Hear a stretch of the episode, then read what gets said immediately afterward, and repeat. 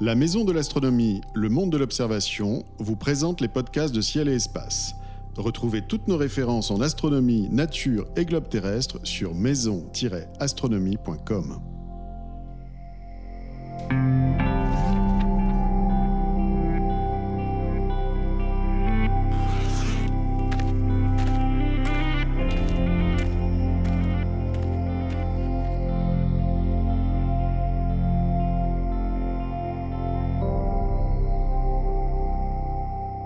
Bonjour et bienvenue sur Ciel et Espace Radio pour une nouvelle émission consacrée aux éphémérides. Comme chaque mois, conseils d'observation, coup de cœur, promenade guidée sur la Lune ou dans une constellation seront au programme de cette émission qui démarre avec la liste des phénomènes célestes observables en ce mois de mars 2018. Mercure et Vénus se frôlent le 3, la Lune passe à 2 degrés de Saturne le 11, Mercure est à son élongation maximale le 15, un très fin croissant de Lune est à contempler le 18, et la Lune, toujours, passe dans l'amas des Yades puis occulte Aldébaran le 22. Nous développerons ce mois-ci le rapprochement entre Mercure et Vénus ainsi que le passage de la Lune dans les Yades. Et comme chaque mois, bien sûr, Jean-Luc Dauvergne de Ciel et Espace et Bernard Nomblot de Universcience.tv nous emmèneront sur la Lune à travers la constellation du mois et nous ferons part de leur coup de cœur. Messieurs, bonjour. Bonjour. Bonjour. Bernard, chaque mois, nous commençons l'émission avec votre chronique. Vous nous faites découvrir la Lune aux instruments. Et ce mois-ci, je crois que nous allons du côté du cratère Linné. Absolument. Ce mois-ci, on va voir un tout petit cratère. Linné est un petit cratère récent d'environ 700 mètres de diamètre, entouré d'une auréole d'éjecta qui s'étale sur un diamètre d'environ 7 km. C'est un classique petit cratère copernicien, comme il y en a des milliers sur la Lune. Il figurait sur une carte établie en 1837 par Beer et Madler, deux observateurs allemands, sous la forme d'un cratère d'une dizaine de kilomètres. En 1866, Julius Schmidt, qui observait à l'observatoire d'Athènes, annonce que le cratère ne ressemble plus à ce qu'avait dessiné Madler. Il en déduit au lieu de penser que Madler a mal représenté ce cratère, il en a déduit que le cratère avait rétréci entre 1837 et 1866. Amusant. N'est-ce pas? Ça se faisait couramment à l'époque. On imaginait, on cherchait des tas de modifications sur la Lune, des transformations, on y voyait des brouillards, des choses comme ça en permanence. Et donc c'est parti pour 40 ans de controverses sur les modifications de cratères, sur un supposé volcanisme qui effacerait les cratères, sur les nuages qui les cacheraient. Enfin, tout le tintouin habituel, quoi, comme d'habitude. Ça, a occupé euh, tout le 19e siècle et une bonne partie du 20e, il faut le reconnaître. En fait, l'explication est simple. Madler, en 1837, observait avec une lunette de 10 cm, trop petite pour montrer le cratère lui-même, mais suffisante pour montrer l'auréole qui l'entoure. Et c'est cette auréole qu'il a dessinée. Voilà. Donc, tout simple, une controverse qui a disparu comme ça pour rien.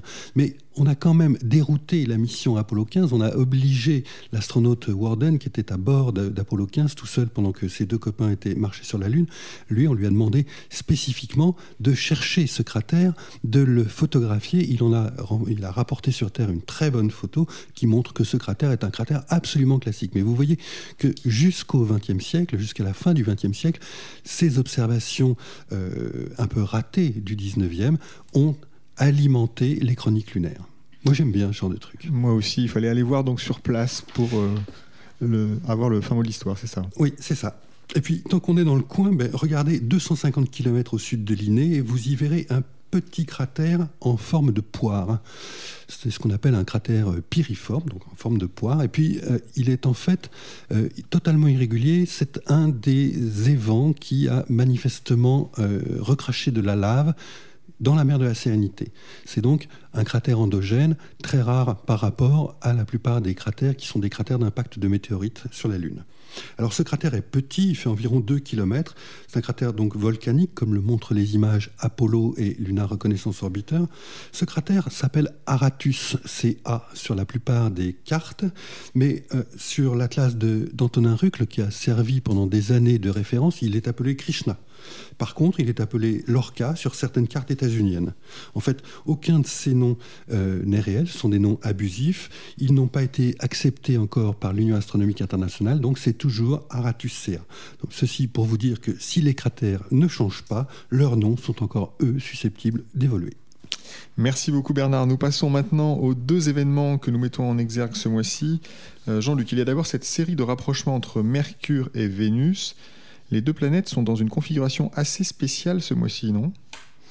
Oui, c'est ça, c'est assez intéressant. En fait, euh, le, le, 3, il y a vraiment un rapprochement qui est très serré entre Vénus et Mercure. Donc ça se passe dans le ciel du soir. Euh, et puis en fait, Mercure, c'est une planète qui tourne assez rapidement autour du Soleil. Donc ce qu'on va voir dans les jours qui suivent, c'est qu'elle va monter et puis en fait, elle va finir par, euh, sur son orbite, tourner et redescendre. Donc en fait, il y a un deuxième rapprochement avec Vénus, parce que Vénus est plus proche de la Terre, donc elle est sur une orbite plus lente. Et du coup elle progresse aussi dans le ciel du soir mais elle progresse moins vite. Donc, euh, euh, Mercure va de nouveau croiser Vénus le 20 et là par contre l'angle est un peu plus large. Il y aura 4 degrés de distance entre les deux astres. Ces rapprochements sont intéressants dans la mesure où Vénus est étincelante et Mercure est beaucoup plus difficile à observer. Elle est beaucoup plus discrète. Et là ça se passe quand même relativement bas dans le ciel du crépuscule. Donc le fait d'avoir Vénus à deux, à deux reprises proche de Mercure ça donne deux occasions de réussir à observer Mercure. Il faut donc se situer dans un site euh, vraiment de qualité, dégagé euh, dans la direction ouest et surtout ne pas hésiter à recourir à une paire de jumelles. S'il y a un peu de brume ou, si vous n'êtes pas exactement à la bonne heure par rapport à la luminosité du crépuscule, la paire de jumelles vous permettra sans doute de voir Mercure si, si elle n'est pas visible à l'œil Donc Mercure, observation très difficile, hein, de grands astronomes ne l'ont jamais vu. Hein. Ouais, mais c'était souvent des grands astronomes qui avaient peut-être un grand cerveau, mais des problèmes de vue. En fait, euh, c'est surtout Copernic, je crois, qui est connu pour pas avoir vu Mercure, mais il me semble qu'il avait une assez mauvaise vue. Oui, je crois que Copernic était très myope, effectivement. Puis, effectivement, en Pologne, quand même, au nord de l'Europe, euh, beaucoup de brouillard et ce genre de choses. Donc, qu'il n'ait pas vu Mercure, c'est pas très étonnant, il avait qu'à descendre au sud. Voilà, après, en général, n'importe quel astronome amateur a déjà vu Mercure, mais il est vrai que les occasions de voir Mercure dans de bonnes conditions sont quand même assez rare.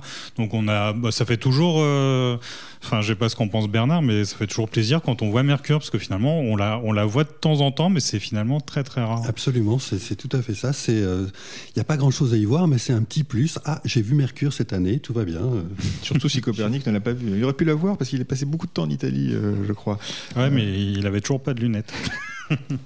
Euh, le deuxième événement du mois que nous avons euh, choisi de développer, et je rappelle que vous retrouverez l'intégralité des événements bien sûr dans le magazine en kiosque ainsi que dans notre almanach du ciel. Euh, mais ce deuxième événement, c'est donc le passage de la Lune dans les Yad. Alors Bernard, d'abord, rappelez-nous ce que sont les Yad. Alors les Yad, c'est un amas ouvert qui est donc un, groupe d'étoiles qui est parfaitement visible à l'œil nu, c'est l'œil du taureau. L'œil du taureau, c'est l'étoile brillante Aldébaran, et les Yad sont autour d'Aldébaran. Les Yad dessinent en fait un, V dans le ciel, euh, qu'on va voir à peu près verticalement ce, soir-là, euh, le, 22 mars, puisque le taureau est en train de se coucher, euh, et donc les, Yad seront verticales. Aldébaran occupe le haut de, de la barre gauche du V, si j'ose dire. Euh, alors, les Yad, il y a environ 400 étoiles dans, cet amas d'étoiles. Euh, une demi-douzaine, une dizaine sont visibles à l'œil nu. Avec une paire de jumelles, on en voit 25, euh, 30 ou 40. Ça dépend de la taille des jumelles et de votre acuité visuelle, comme Copernic. Et alors, ce qui est intéressant, c'est que Aldébaran ne fait pas partie des Yad. Aldébaran est situé à environ 65 années-lumière de nous, alors que les Yad sont à 150 années-lumière environ. Donc elles sont un peu nettement plus loin. C'est une superposition, tout simplement, comme, euh, on en voit dans la foule. Ce qui est intéressant dans les Yad, c'est que la plupart des étoiles qu'on voit sont des étoiles relativement âgées. Ce sont pour la plupart des géantes rouges. Les 4 ou 5 plus brillantes étoiles des Yad sont des géantes rouges. Leur couleur se voit assez facilement euh, avec une paire de jumelles. C'est pas très difficile. Alors, il y a justement une des étoiles Yad, Theta, qui est une étoile double. La principale est euh, de couleur assez nettement orangée et par contraste, son compagnon, qui est presque aussi brillant, paraît euh, bleuté.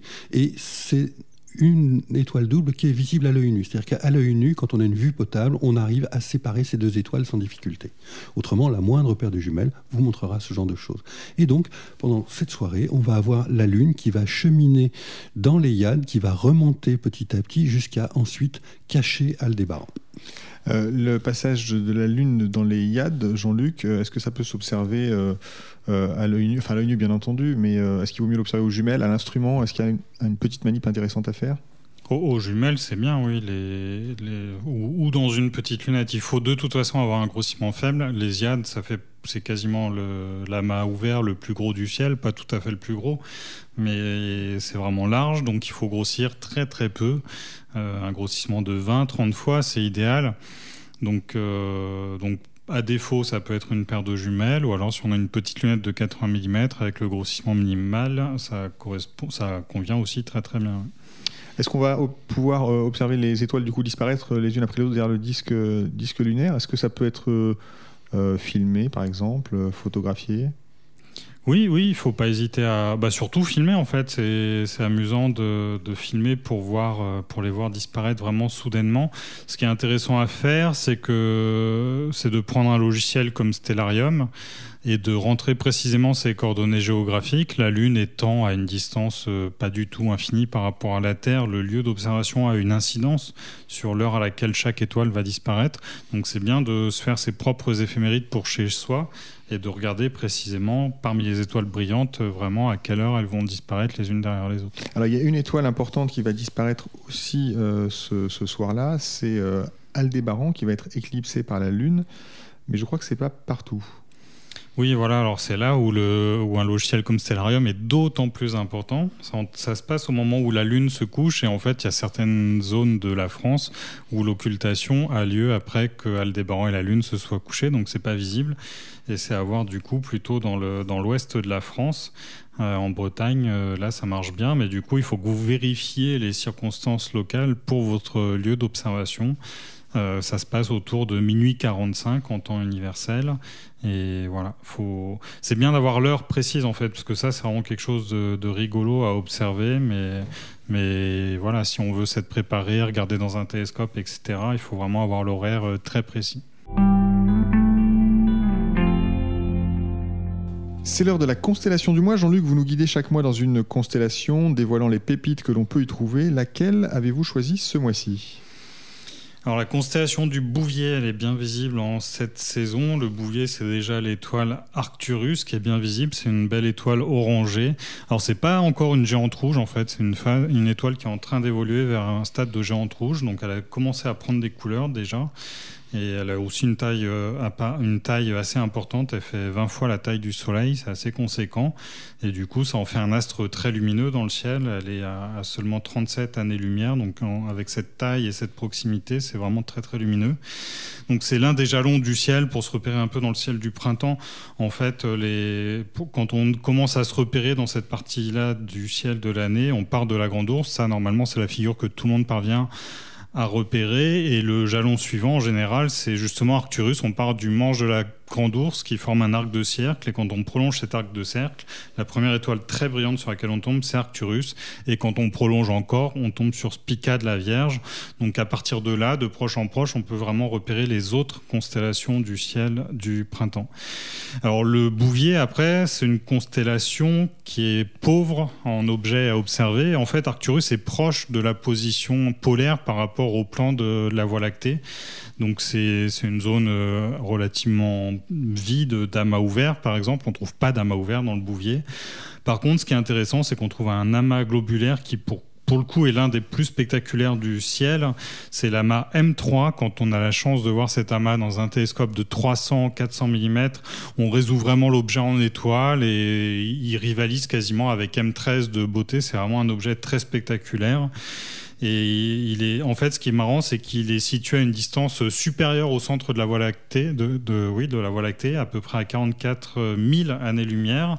Et en fait, c'est un objet assez dense et massif. Il y a l'équivalent de, enfin, il y a un demi, euh, un demi milliard de soleils, euh, pardon, un demi million de soleils à l'intérieur de l'amas. Donc, c'est vraiment un objet très très riche en étoiles. Donc ça, c'est vraiment l'objet intéressant à, observer. Pour le repérer, c'est pas évident en fait. Il n'y a pas d'étoiles très brillante à côté. Ce qui, ce sauve, en fait, c'est qu'il est relativement lumineux. On le voit quasiment à l'œil nu. On le voit dans des jumelles sans aucun problème.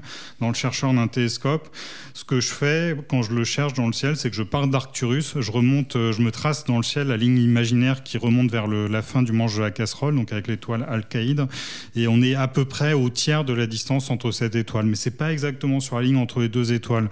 Donc euh, encore une fois, ce qui sauve, c'est le fait qu'on le voit facilement dans un chercheur.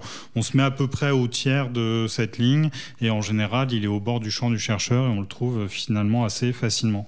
Et puis après, du coup, dans le Bouvier, ce qu'on va voir d'autre, c'est des galaxies. Il y en a une belle NGC 5248 dans le bas de la constellation. C'est une galaxie spirale. Et il y en a une plus difficile qui est euh, dans le haut de la constellation, c'est NGC 4614.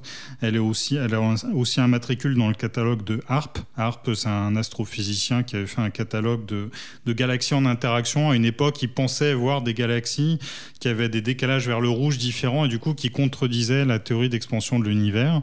Euh, donc il a fait tout un catalogue de ces galaxies-là. Et là, du coup, cette galaxie-là en fait partie, puisqu'il y a deux galaxies qui sont en, en interaction avec NGC 56 14. Donc euh, si on, là, pour le coup, il faut un gros télescope. Hein, c'est vraiment 300 mm et plus, parce que c'est une galaxie de magnitude 12,6. C'est vraiment très très faible. Mais si on a un ciel noir et un télescope de gros diamètre, euh, ça peut être une cible intéressante à observer en raison de la proximité des galaxies satellites. Éventuellement, une observation à demander euh, dans un, dans un club d'astronomie qui serait bien équipé. Oui, voilà, ça, dans les clubs, on trouve de plus en plus des télescopes de 500 mm, voire plus. Et là, avec ce genre d'instrument, c'est une cible qui devient presque facile. Nous approchons de la fin de cette émission. Bernard Jean-Luc, c'est le moment de dévoiler votre coup de cœur, un astre, un livre, une exposition, une mission spatiale, un festival, un astronome. Bernard, à vous l'honneur. À moi l'honneur, eh bien, ça va être encore une observation. C'est une observation euh, euh, très simple à faire c'est à observer aux jumelles. C'est-à-dire que du 15 au 24 mars, la planète Mars euh, va passer entre deux nébuleuses bien brillantes du Sagittaire, la nébuleuse Trifide, qu'on connaît sous le nom de M8, et la lagune, euh, pardon, la Trifide qui est M20 et la lagune qui est M8. Donc deux objets de Messier, donc deux nébuleuses relativement brillantes, et Mars va passer exactement entre ces deux nébuleuses. Donc la planète commence à devenir brillante, elle va probablement diminuer la luminosité des deux nébuleuses, mais de jour en jour et peut-être même d'heure en heure, on va pouvoir voir se déplacer la planète par rapport au fond étoilé. Ça c'est pareil, c'est toujours un, truc qui me, qui me plaît, voir euh, la mécanique céleste en action, d'une part, et d'autre part, avoir dans un même champ euh, d'oculaire, de jumelles en l'occurrence, ou d'une petite lunette astronomique, on a donc deux nébuleuses et la planète qui se déplace au milieu de ces deux nébuleuses. C'est une observation sans aucune valeur scientifique, mais il n'y a rien de plus facile à observer et ça vaut vraiment la peine de prendre simplement un petit peu de temps pour profiter du spectacle. Donc pour la beauté de la chose, mars entre Trifide et la Lagune. Rappelez-nous les dates, s'il vous plaît. Du 15 au 24 mars, grosso modo. Du 15 au 24 mars. Jean-Luc, à vous de nous proposer votre coup de cœur. Alors moi, ça va être une, observation en, en apparence d'une banalité complète. C'est la pleine lune. Mais en fait, euh, il y a une question que je me pose depuis longtemps. En fait, je, sais que sur les objets, n'importe quel objet du système solaire, quand l'objet est en direction totalement opposée au Soleil, on a ce qu'on appelle un effet de phase. C'est-à-dire que le Soleil éclaire le sol vraiment directement. Ça veut dire que sur le sol de la Lune, à ce moment-là, il n'y a plus aucune ombre visible pour l'observateur et ça, ça, engendre un sursaut d'éclat de l'objet. Et quand on dit plus aucune ombre, c'est plus aucune ombre de montagne, c'est plus aucune ombre de rocher, mais ça se passe aussi à petite échelle sur le, le régolithe lunaire, les graviers, sur, euh, à toutes les échelles, les ombres disparaissent et le sursaut de luminosité est assez important. Et ça fait longtemps que je me demande de combien est ce sursaut de luminosité. Donc j'ai interrogé un astronome à, ce propos, Jean Le Cacheux, et il m'a sorti les équations qui permettent de, calculer la, luminosité de la Lune en fonction de sa phase. Et en fait, le résultat est vraiment spectaculaire. Cette nuit-là, en particulier, j'ai fait le calcul pour le 2 mars. On a une luminosité qui va être 60% supérieure à ce qu'elle sera la veille ou le lendemain. Donc c'est le 2 mars, dans la nuit du 1er au 2 mars. En fait, la pleine lune, là, ce qui, ce qui va bien, c'est que la pleine lune a lieu en plein milieu de nuit pour nous, à minuit 51 en temps universel. Donc ça, c'est un premier paramètre favorable. Vous savez que la Lune peut être plus ou moins éloignée de la ligne de l'écliptique, donc euh, s'éloigner de la direction opposée au Soleil. Là, c'est pas le cas. Elle va être à peu près à 1,5 degré de la position opposée au Soleil. Alors, il faut pas qu'elle se rapproche davantage, parce qu'après, il y a le cône d'ombre de la Terre. Donc, si elle se rapproche plus, là, pour le coup, la luminosité baisse drastiquement. On a une éclipse de Lune. Et donc là, en fait, cette nuit-là, et puis en plus, on est dans le ciel d'hiver, donc elle est encore très très haute dans le ciel, mais vraiment tout est réuni pour avoir une nuit euh, vraiment blanche.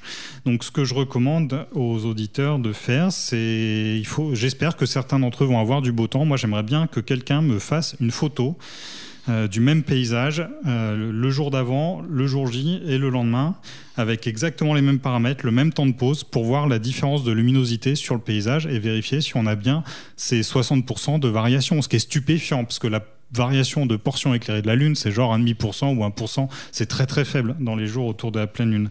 Et c'est un effet qu'on peut, enfin cet effet est réel, hein, il est connu, il, est, il a été observé sur des, des oppositions d'astéroïdes dans les courbes de lumière. On le voit aussi très très bien sur les images de sondes spatiales, notamment les, les images de la comète Chury. Il y a des photos où la, la sonde a vraiment le Soleil dans le dos et on voit sur la comète, sur le sol de la comète, une zone une tache claire très lumineuse et qui est vraiment cet effet de phase. Alors là, il est localisé sur la comète parce que la sonde est très proche, donc les, zones éloignées, euh, là, on retrouve des ombres. Mais en tout cas, euh, voilà, cette pleine lune, elle est vraiment idéale pour faire cette observation. Donc vous pouvez faire à l'œil nu, vous pouvez aussi tout simplement, si vous n'avez pas d'appareil photo, prenez un journal, essayez de lire votre journal euh, la nuit, plusieurs nuits d'affilée en plein milieu de nuit, et vous verrez euh, une autre idée que Bernard a, eue, c'est de prendre les tests euh, d'ophtalmo de résolution, mettez une mire d'ophtalmo euh, à une certaine distance, à 2 mètres par exemple, ou 3 mètres, et regardez jusqu'à quelle ligne de caractère vous arrivez à lire euh, en fonction des soirs, et vous devriez justement constater une différence notable. En tout cas, ce qui est sûr, c'est que sur une pleine lune comme ça, vous pouvez aussi prendre ciel espace et le lire dehors, en plein milieu de la nuit, sans lampe frontale. Et vous pouvez lire le ciel espace un peu quand vous voulez, on vous y encourage euh, vraiment. merci beaucoup, les éphémérides de Ciel Espace Radio s'achèvent pour ce mois-ci. Merci à Bernard Nomblot et à Jean-Luc Dauvergne. Merci à Nicolas Franco qui a réalisé cette émission. Elle était présentée comme chaque mois par David Fossé. Nous vous donnons rendez-vous le mois prochain à l'écoute de Ciel Espace Radio.